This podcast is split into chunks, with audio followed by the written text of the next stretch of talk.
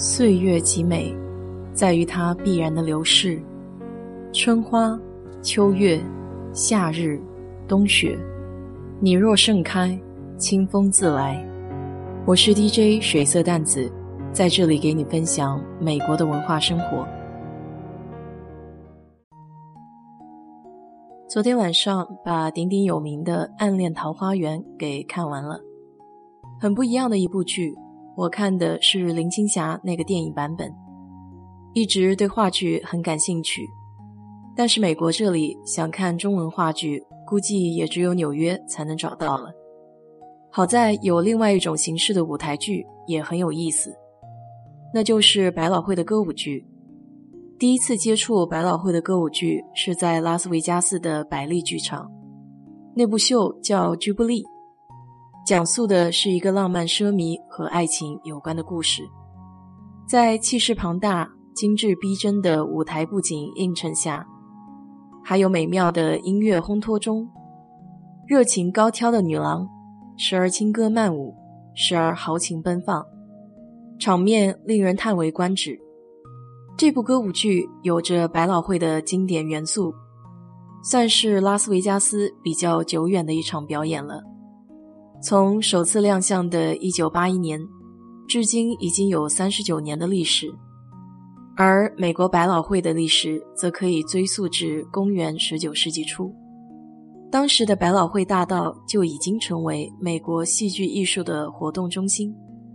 在这一期间，百老汇的戏剧风格受到当时欧洲维多利亚风格的极大影响，伴随着移民潮及多样的文化冲击，属于美国本土的剧作家还有演员才在这种意识的刺激下涌现出现。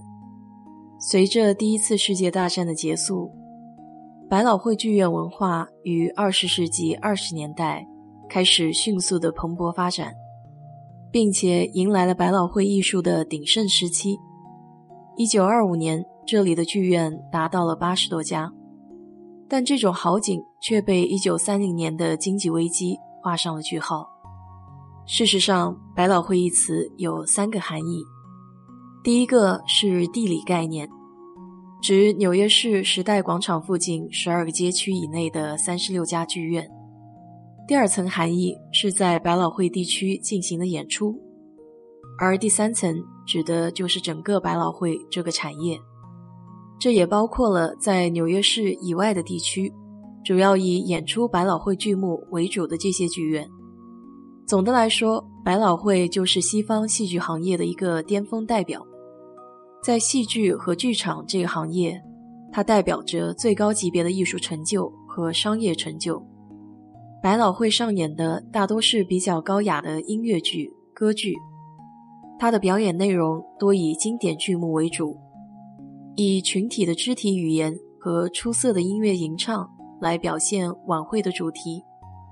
大多数表演的基调为黑色，夸张幽默、风趣活泼、轻松自然是百老汇的一贯表演风格。这些歌舞艺术的主要特点是通俗易懂。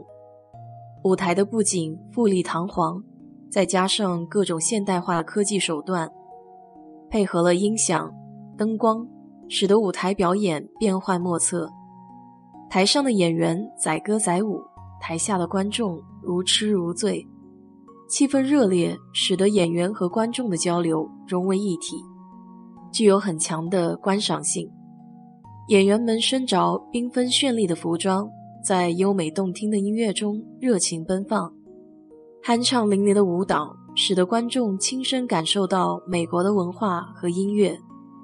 百老汇没有任何艺术上的框框，也并不介意这台戏是否在别的地方已经演过。他只信奉一个准则，那就是任何艺术中只要能让观众视觉得到新的挑战，那么就会毫不拘泥拿来就用。就像《猫》、歌剧《魅影》等著名的舞台剧，先是在伦敦西区原创，之后才在百老汇走红的。这是因为百老汇的制作人把它们买下来，再加以精细制作的结果。这正体现出一种绝不拒绝复制的精神。二十世纪初，纽约人在百老汇大街两旁建起戏院，丰富多彩的舞台演出很快就成为这座大都市吸引人的亮点。而今天，百老汇演出已经成为纽约主要舞台表演的代名词。他们不再局限在百老汇大街上，有的甚至会巡演世界。纽约之所以能够成为世界艺术中心、娱乐的先锋，百老汇功不可没。它的特点很像电影圈的好莱坞，具有极强的商业色彩，数百万美元的制作费。豪华炫目的舞台，功力非凡的超级明星，再加上引人入胜的剧情，构筑起了百老汇音乐剧长盛不衰的骨架。休斯顿市区的剧院时不时也会有歌舞剧表演。上次看到的是《蝴蝶夫人》，虽然座位比较远，不大能够看清人物的面部表情，可是音乐的渲染，再加上字幕理解故事情节。竟也被感动到泪眼婆娑。我想，舞台剧就在于它强烈的渲染能力和代入感吧。如果在国内有机会的朋友，多去看看话剧，感受一下这不一样的氛围。好了，今天就给你聊到这里。如果你对这期节目感兴趣的话，欢迎在我的评论区留言，谢谢。